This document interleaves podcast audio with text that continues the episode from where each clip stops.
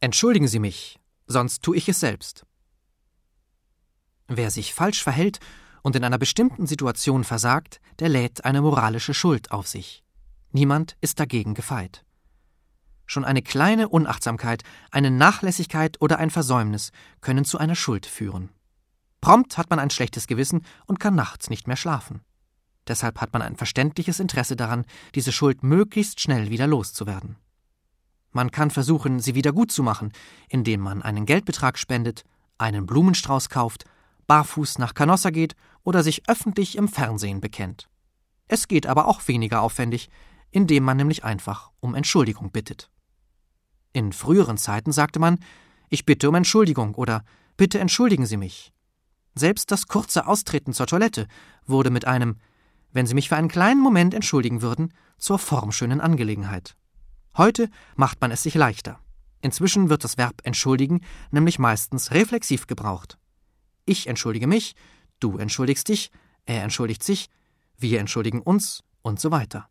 Statt auf den Schuldfreispruch eines anderen zu warten, sprechen wir uns einfach selbst von der Schuld frei. Unangemeldet in eine Sitzung geplatzt? Kein Problem. Da sagt man einfach, ich entschuldige mich für die Störung.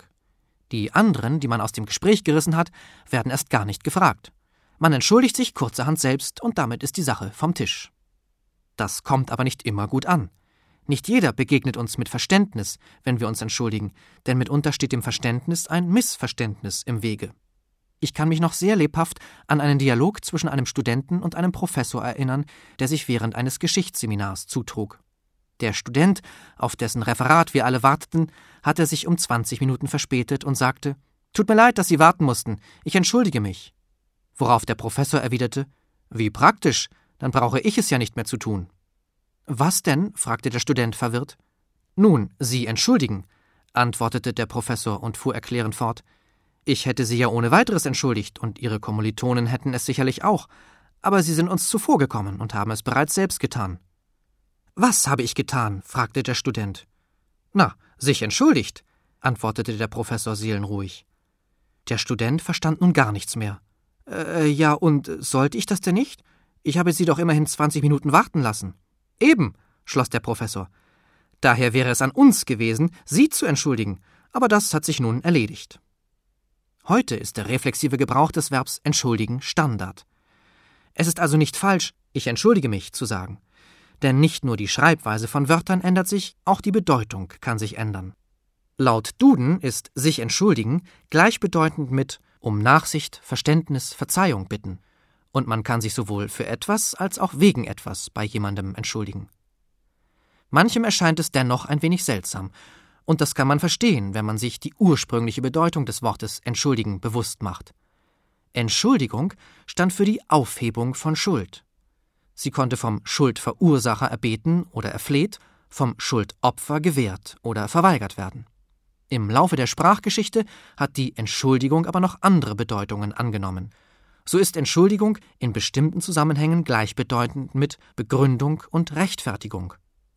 Was können Sie zu Ihrer Entschuldigung vorbringen? Das kann man als Entschuldigung gelten lassen. Nicht zu vergessen natürlich die Entschuldigung, die Eltern für ihre Kinder schreiben, wenn diese mit Fieber im Bett liegen und nicht am Unterricht teilnehmen können. Gelegentlich schreiben Schüler auch für sich selbst Entschuldigungen, zum Beispiel wenn sie im Playstation-Fieber liegen. In diesem Fall wird man das sich selbst entschuldigen allerdings nicht so einfach durchgehen lassen wie bei dem Studenten, der sich für sein zu spät kommen selbst entschuldigt. Ich finde es nicht schlimm, wenn sich jemand selbst entschuldigt. Man kann doch schon froh darüber sein, wenn heute überhaupt noch um Entschuldigung gebeten wird. Das ist nämlich alles andere als selbstverständlich. Aber wenn ich in einem alten Spielfilm höre, wie jemand sagt, ich bitte vielmals um Entschuldigung, dann gerate ich ins Schwärmen. Das Eingeständnis eines Fehlers oder Versagens ist nicht sehr angenehm. Daher sind viele Menschen bemüht, sich selbst als Verursacher des Fehlers so weit wie möglich rauszuhalten. So bittet man bevorzugt nicht für sich selbst um Entschuldigung, sondern für den Fehler. Man tut also so, als sei der Fehler ein eigenständiges Wesen, ein Hündchen, das nicht sauber pariert hat. Da erklärt uns zum Beispiel eine Lautsprecherstimme in der U-Bahn, dass aufgrund irgendwelcher Bauarbeiten mal wieder alles anders komme als geplant und schließt mit den Worten Wir bitten, die entstehenden Unannehmlichkeiten zu entschuldigen. Das ist psychologisch sehr raffiniert. Nicht die Leitung der U-Bahn soll entschuldigt werden, sondern die bösen, bösen Unannehmlichkeiten. Bei denen liegt die Schuld.